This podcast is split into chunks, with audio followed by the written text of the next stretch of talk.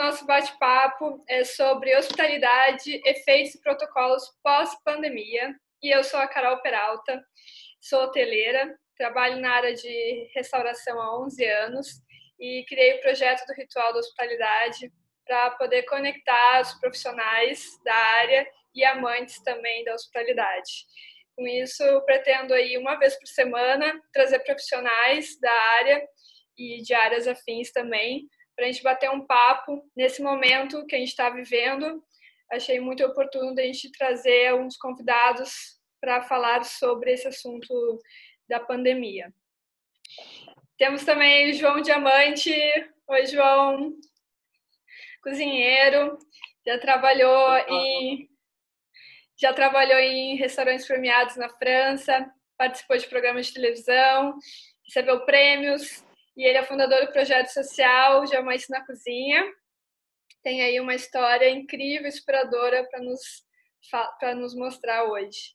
É, ele vai trazer as suas percepções sobre ações sociais, gastronomia e a visão dele sobre os novos serviços de food service. E aí, então, aproveitando essas é, percepções que o Ramadan trouxe sobre os buffets, principalmente, né, que vão praticamente sumir aí, né, da rotina dos, dos hotéis e de restaurantes devido a essa questão de higiene, das pessoas não poderem mais tocar, né, e não se aproximar da comida. É, João, então, vou te fazer uma pergunta. É, durante essa quarentena aí, a gente conseguiu ver você fazendo várias ações sociais muito legais né, é, arrecadação de alimentos para as pessoas da comunidade e pessoas em necessidade. Projetos que você sempre fez, mas que agora na quarentena mais do que nunca se precisa mais, né? Que essas pessoas estão é, muitas sem emprego, recebendo só um auxílio do, do governo, né? Então, o que, que você vê para hotelaria, gastronomia em geral, né? Essa questão dos buffets, né, que antes eram diários nos hotéis e se, havia muito desperdício, né? Nos grandes buffets de café da manhã, almoço, principalmente nesses, nos resorts all inclusives.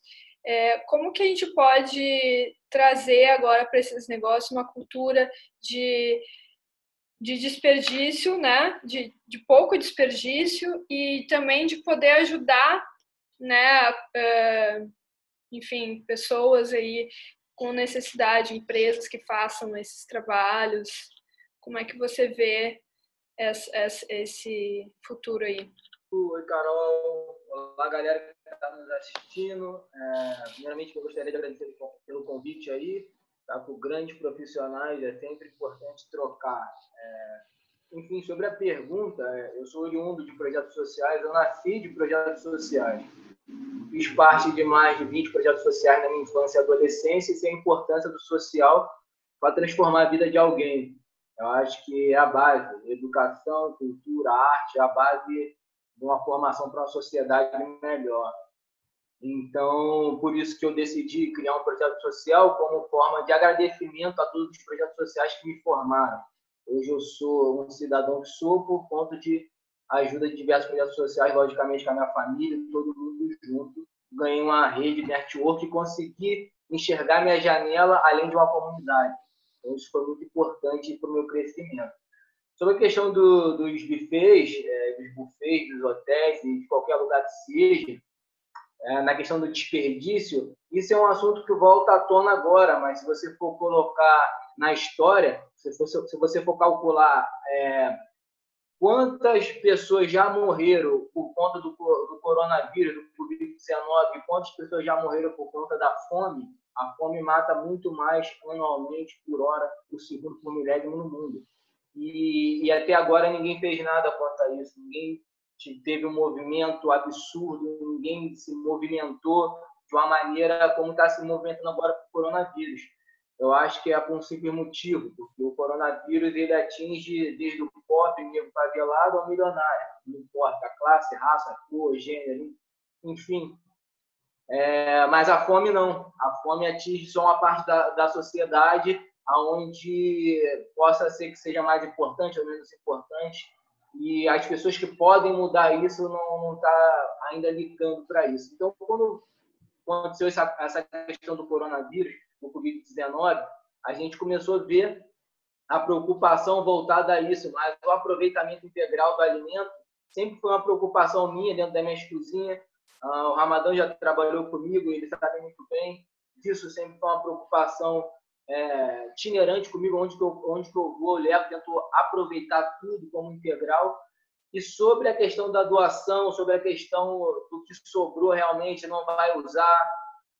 É, aí, aqui eu falo, a gente tem tipos de governante porque só eles podem mudar a lei. Existe algum, algum tipo de lei que inibe instituições, é, hotéis, restaurantes, enfim, que trabalham com comida, que não possam doar ou que não possam é, dar para alguém, porque se aquela comida estiver contaminada, acaba que a culpa vai para essa pessoa.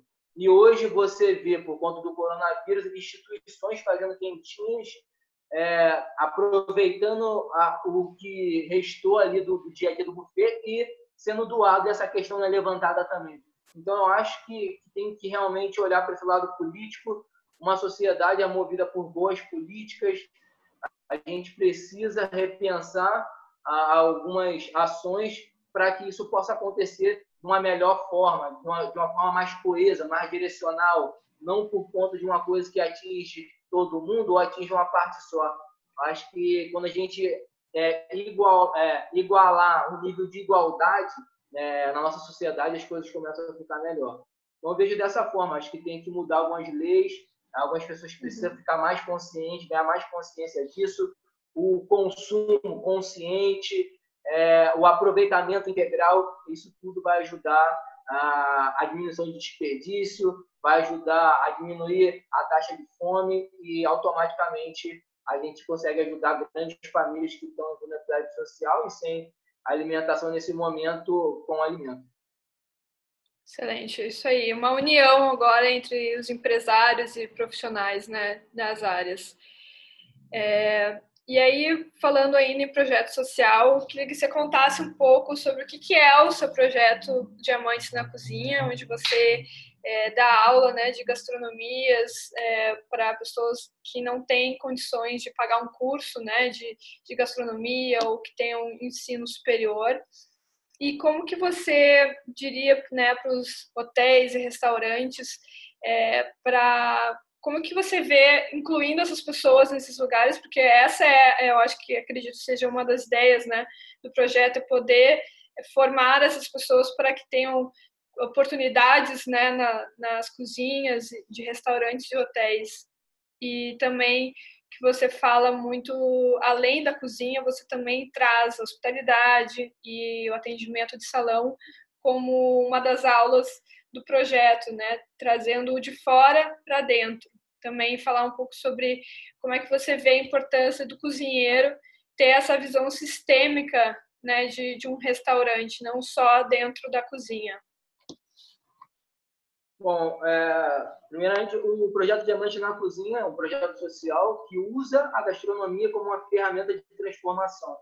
Todo projeto social é, foca no seu objetivo final, é, dar uma perspectiva de vida para o cidadão melhor, através de alguma de alguma ação, através de alguma isca, como alguns projetos de futebol, de arte, de dança, enfim. O Diamante na Cozinha, ele usa a gastronomia como uma ferramenta.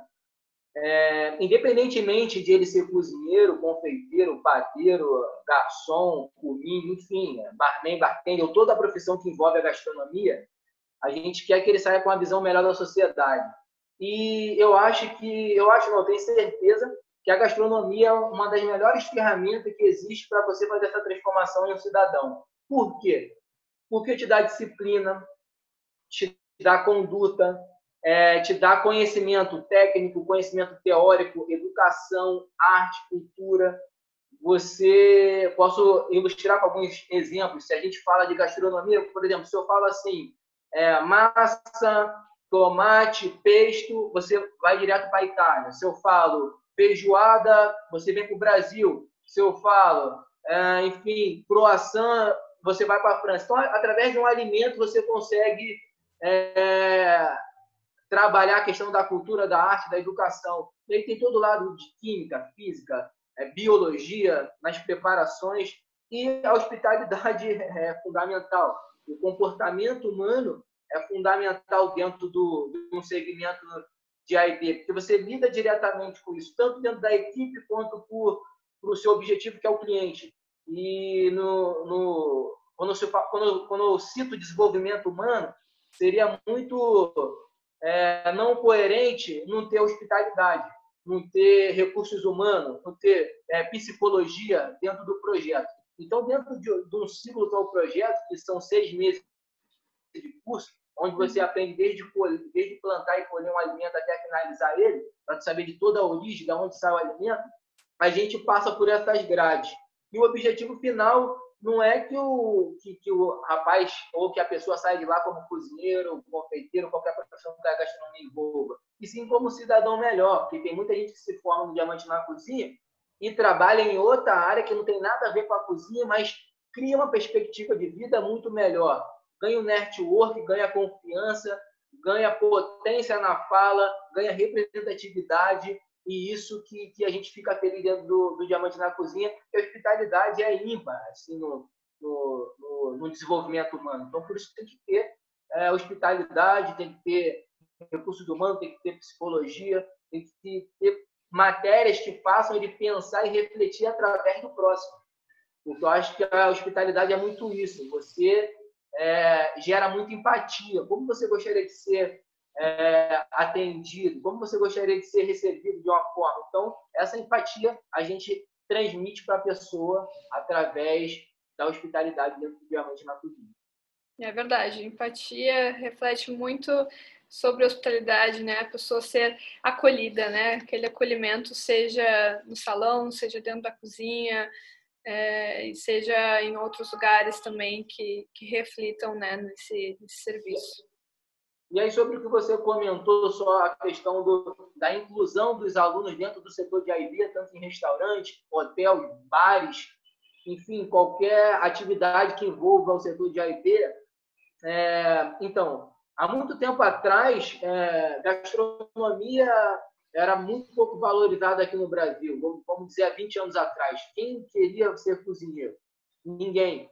É, tudo é valorizado a partir da procura, a partir da demanda e a partir da valorização midiática da coisa. Grandes chefes vieram do, do exterior, como Laurent Suador, Cloito Agro, é, enfim, grandes chefes vieram de fora e começaram a valorizar nossa gastronomia, nossos ingredientes, e isso criou potências. Programas de televisões e televisão é, vem se destacando é, programas de culinária e isso gera curiosidade. Ao contrário das pessoas que pensavam que, que ser cozinheiro era muito fácil, porque o cozinheiro que tinha aqui no Brasil era o cara que vinha do Nordeste, é, sofrido, sem saber ler e escrever, sem ter um ensino fundamental, é, às vezes analfabeto, que começava na louça e virava chefe. Hoje não. O cozinheiro tem faculdade, tem pós, tem mestrado, é, tem que entender de química, física, hospitalidade, tudo isso que eu acabei de, de colocar para você. Hoje, quando você vê o cara na pia, ele já tem uma graduação. Então, o cerco vem fechando, é, as coisas vêm evoluindo por conta da valorização e da importância que eles estão dando para a cozinha. Para ter uma noção, é, hoje, a nota de corte mais alta da UFRJ é de gastronomia, superando medicina, porque a procura ficou muito grande um tempo atrás você falava para os seus pais assim, pai, eu quero ser cozinheiro. Pô, teu pai ia te matar, pô. Você tem que ser médico, advogado, é, engenheiro, arquiteto, cozinheiro. Pô, tá doido? Pra... Hoje não. Então, essa percepção, essa valorização da profissão começou a aumentar. Só que isso ainda não chegou na, na ponta, não chegou ainda na valorização financeira.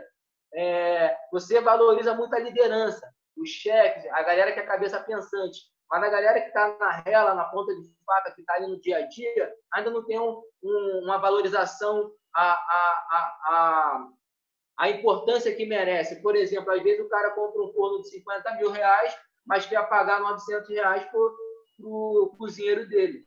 Então, essas coisas que a gente tem brigado. E aí, colocar os alunos do Diamante na Cozinha inserido dentro do mercado é, implica nisso, porque a gente bate muito. As pessoas acham que o menino está aprendendo, está evoluindo, tem que ir lá e trabalhar de graça. Não, mas aqui ele vai aprender, mas aqui com aquele discurso escravista escondido atrás de uma de uma exemplificação que o cara vai evoluir a partir da cozinha dele. Para mim isso é um discurso escravista. Então, essa essa conduta que a gente tem discutido muito dentro do Diamante na Cozinha, procurado empresas sérias que querem trabalhar sério para colocar a pessoa como estagiário, recebendo os honorários que ela merece, trabalhando a hora que ela tem que trabalhar, para que isso não continue perpetuando essa, essa cultura que tem dentro do setor de aideiro. Eu acho que vocês sabem muito aqui de trabalhar 15, 16 horas e achar que isso é super-herói. Nossa, sabe quantas horas eu trabalho? 20 horas. Bom, isso não é legal, não. Eu trabalhei durante isso para ser quem eu sou, mas se alguém trabalhar comigo, eu não deixo trabalhar essa quantidade de horas sem ser remunerado. O Ramadã sabe muito bem disso. É verdade. Eu vejo muito isso acontecendo também na parte de salão né, que antes o garçom, né, os comins, enfim, quem trabalhava nesse, na parte de front, é, também eram pessoas que não tinham, uh, não têm muitas vezes faculdade ou condições, mas que hoje vem sendo muito mais valorizado, tanto para ter um bom serviço, né, a questão da hospitalidade sendo implicada, e eu tento trazer muito isso para os treinamentos também, nas falas né, com as pessoas que trabalham comigo e incentivar sempre né, a buscar assim, formas de, é, de estudo e de formação. E aí eu queria fazer uma última pergunta para você. É, a gente tem visto aí nessa quarentena muito delivery, os restaurantes fecharam, e aí quem não tinha delivery está tendo e está vivendo só disso aí. Muitos estão é, tentando se reinventar aí, né, para manter uma um atendimento mesmo à distância. Eu vi, por exemplo, esses tempos eu recebi é, do TT Burger, eles mandam um recadinho, né? Souberam que eu já tinha pedido de novo, então, ah, seja bem-vinda de volta. Então, tentar manter uma hospitalidade mesmo à distância. E aí eu queria ver o que, que você enxerga, é, como é que você vê o serviço de gastronomia aí daqui para frente? Bom, falando como um amante da gastronomia, como empresário, como pessoa que investe no setor, é, de modo geral, quem fala que tem certeza de alguma coisa hoje não sabe nada, pode desconfiar desse cara. Se você fala, eu tenho certeza que isso aqui vai. Pode começar a desconfiar. Ninguém sabe Mas... como é que vai ser. A verdade é Exatamente. é essa. Mas uma das coisas que está dando, tá dando certo nesse momento e é comprovado por exemplo, quem tem um restaurante grande e virou delivery, é meio que um tiro no pé, porque o custo é muito, muito alto, o custo fixo do restaurante, para você manter e virar delivery. Você não tem giro para segurar é, um giro de delivery para segurar uma estrutura do restaurante que você tinha há um tempo atrás. Você tinha um faturamento super alto, o faturamento do delivery vai ser muito baixo. Então, o que eu vejo acontecendo hoje em dia é muita gente que está fechando as casas alugando pequenos espaços de cozinha e montando direcionado para delivery, onde você tem quatro funcionários, três funcionários, e você funciona ali uma batida de, de produção e entrega de serviço de uma forma, de um custo fixo muito abaixo de uma operação de um restaurante. Então, isso tem funcionado muito. Outra coisa que, que, que pode ser dizer que é uma vantagem para quem sempre trabalhou com delivery, dá uma potência nesse momento, porque a procura de delivery aumentou automaticamente. Isso é inevitável. Então, quem já estava no ramo, quem já tinha experiência com o delivery, que não precisou cambar com o delivery, já saiu na frente. É, e aí a, acaba só tendo que dar essa, essa pincelada dentro das normas da OMS, do Ministério da Saúde, quanto à segurança alimentar, para se atualizar e conseguir fazer um serviço bacana, tanto sensorial, é, de textura e de apresentação, quanto de segurança alimentar. Então, isso também é importante. É, então, para quem for insistir em continuar com o restaurante, apostar numa retomada que vai ser lento, não vai ser é, tão rápida, a gente vai precisar de algumas adaptações, como algumas barreiras físicas, como o mesmo Ramadã falou, tanto de proteção para o cliente, como de proteção para o colaborador que, que, que esteja trabalhando com você. Então, algumas adaptações, ficar de olho sempre no mercado, algumas barreiras, algumas separações. É, isso demanda mais mão de obra, demanda mais exercício da sua equipe, porque a todo momento vai ter que ficar asepsiando aquele lugar. É, de tempo em tempo levantou a pessoa, asepsiou, às vezes até com ela no local, percebeu algum movimento estranho, vai ter que asepsiar e ficar atento às mudanças para você acompanhar o mercado e não ser surpreendido ou por um cliente, por quando chegar no seu estabelecimento você não está seguindo dentro das normas, ou pela alguma é, vigilância governamental que pode te abordar e você não está dentro do padrão, tendo em vista que o prejuízo já é enorme, você ganhar multa por isso fica inviável. Então, o, o, nesse momento, o mais indicado é você ter um delivery, mas você adaptar seu delivery para delivery. Não usar sua estrutura de restaurante que você já tinha, que você paga milhões é, de custo fixo para fazer um delivery que certamente não vai dar certo e investir muito em marketing, em mídia, em comunicação. Eu acho que esse atrativo é o que a gente pode fazer nesse momento no mercado. E eu estava pensando que talvez a demanda de talvez eventos em casa comecem a aumentar, né? Porque as pessoas cada vez mais vão é, evitar, pelo menos por um tempo, a ir para o restaurante. E aí, como que talvez essa demanda possa ser, por exemplo, eu quero, eu gosto muito da comida do restaurante que o João faz, mas o João não está trabalhando com, com delivery por essas questões que você falou. Mas talvez a questão de trazer o João para minha casa para me fazer um jantar para minha família no meu aniversário, é, talvez você acha que isso pode ser uma, uma demanda que, que vem acontecer no mercado agora? Eu, eu, claro, claro que eu acho que pode ser, mas sempre tudo com responsabilidade, né? Responsabilidade técnica, é, responsabilidade ética que, que, envolve a profissão. Toda a profissão tem um, código de conduta ética, porque não adianta nada. Talvez o João está na sua casa, mas o João está totalmente despreparado para te atender na sua casa. E aí isso acaba meio que te frustrando de algum momento. Você está contando com a cozinha do João, com a comida do João, chega lá o João está todo despreparado, é, é, voltado à segurança alimentar. Então, é, eu acho que as pessoas têm que realmente se prender nesse momento a, a pegar aos códigos, às normas, às leis é, de segurança alimentar, a, os treinamentos de segurança alimentar, para aí sim fazer, é, eu acho que cabe muito bem, se você estiver dentro das normas, todo paramentado, bem orientado e seguir todo passo a passo, eu acho que seria incrível. Ficaria só uma coisa ali entre poucas pessoas, é, mais seguro, é, dentro do que a gente acredita que tem que ser feito, é, ponto de segurança, e aí eu acho que isso pode ganhar uma força. Eu agradecer a, a, troca aqui, eu acho que uma das coisas que benéfica que aconteceu, que está acontecendo nesse momento, são um momento como esse, né? de muita troca, de muito conhecimento, de muita atualização. Está é, tá sendo muito importante, talvez, é, lógico que a gente não queria que acontecesse isso, mas por conta disso tudo, é, ganhei uma rede de novos amigos, de novos parceiros, é, que talvez se não tivesse acontecido não teria conhecido. Então também às vezes tirar uma coisa que, que não está favorecendo a ninguém, tentar aproveitar o lado bom da coisa, se existe o lado bom, que é uma das coisas que a gente está fazendo aqui agora. É, agradecer ao Ramadã, agradecer a Ju, agradecer a você